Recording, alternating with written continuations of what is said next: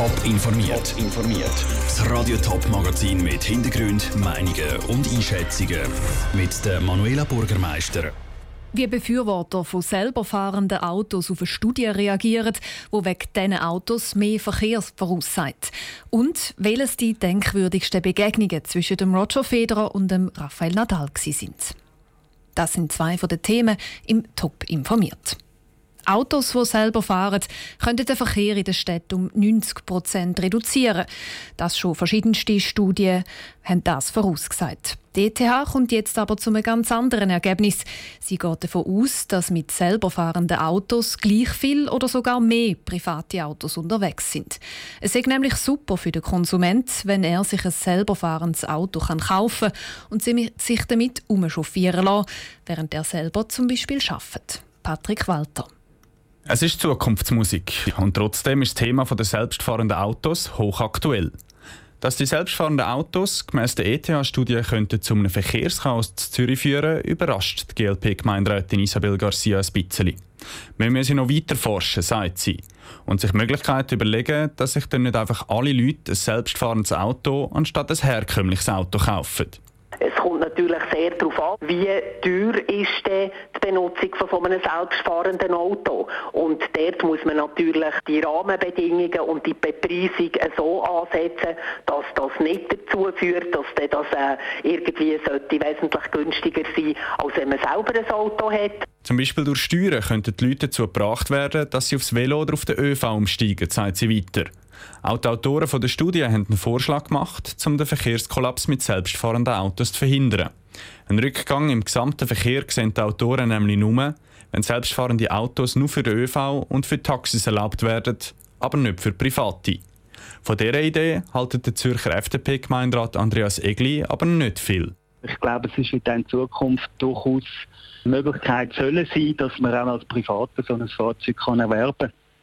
Und es gibt keinen Grund, warum man das durch die rein geschäftliche Nutzung soll beschränken setzt aber auf der anderen Seite auch voraus, dass eben der Mehrverkehr äh, umweltfreundlich auf den heutigen Fahrzeugen gewährleistet werden dass es eine schwierige Frage ist, wer denn in Zukunft ein selbstfahrendes Auto darf haben und wer nicht, sieht auch der Autor der Studie, der Kai Axhausen von der ETH. Gerade auf dem Land besteht die Gefahr von Stau nämlich viel weniger.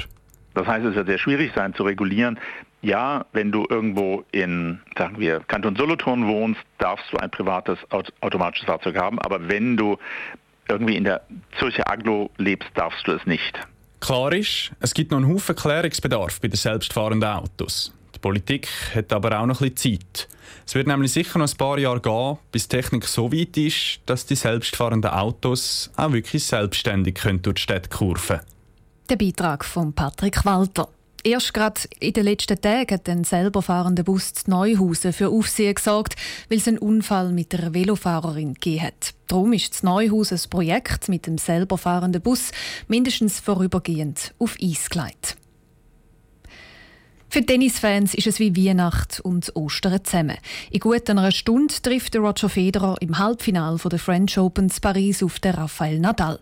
Zeit zum Zurückschauen auf denkwürdige Begegnungen und auf eine der grössten Rivalitäten im Sport. Lukas Lippert. Was für ein Tennismatch! Was für ein fünfter Satz von Federer. Nach 1 zu 3, das 6 zu 3. Der 18. Grand Slam-Titel für Federer und niemand hat ihm das zugetraut. Niemand. Eine der größten Geschichten überhaupt im Tennissport. Der Sieg von Roger Federer bei der Australian Open vor zwei Jahren ist der letzte Grand Slam Final zwischen den beiden. Es ist wahrscheinlich der schönste von Roger Federer. Es hat nämlich meistens eher nicht so gut ausgesehen für den Schweizer gegen Rafael Nadal. Angefangen hat die Leidensgeschichte von Roger Federer beim Grand Slam Turnier zu Wimbledon 2008. Der eigentliche Sandkönig Nadal hat Roger Federer auf seinem Lieblingsbelag auf Rasen können schlagen. Rafa is a deserving champion. He just played fantastically. Zwischen 2008 und 2017 hat dann auch fast nur noch der Spanier die Rivalität dominiert, bis eben vor zwei Jahren an der Australian Open wieder ein nächster Wendepunkt gekommen ist. Der Roger Federer hat damals mal gesagt, Es ist doch unglaublich, dass jetzt der Rafa können viermal schlagen in dieser Saison. Schon einmal im Basel im Finale, dazu ist es schon fünf hintereinander. Eigentlich sollte man schon fast aufhören jetzt, oder? weil das habe ich in meinem Leben noch nie geschafft. Es ist sicher auch von Vorteil, dass ich nicht auf Sang gespielt habe und dort gegen ihn müsste spielen, weil dort ist er natürlich der grosse Favorit.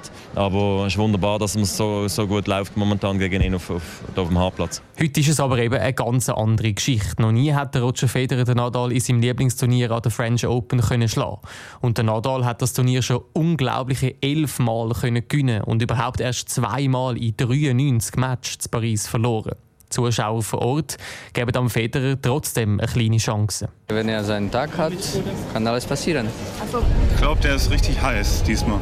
Was auch optimistisch dürfte stimmen, ist, dass das letzte Duell zu Paris schon acht Jahre zurückliegt. Die beiden sind da noch ganz andere Spieler gewesen. Der Beitrag von Lukas Lippert.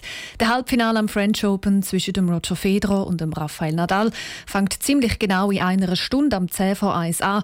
Auf toponline.ch gibt es einen Livestream vom Spiel und Radio Top berichtet laufend. Top informiert, auch als Podcast. Mehr Informationen gibt es auf toponline.ch.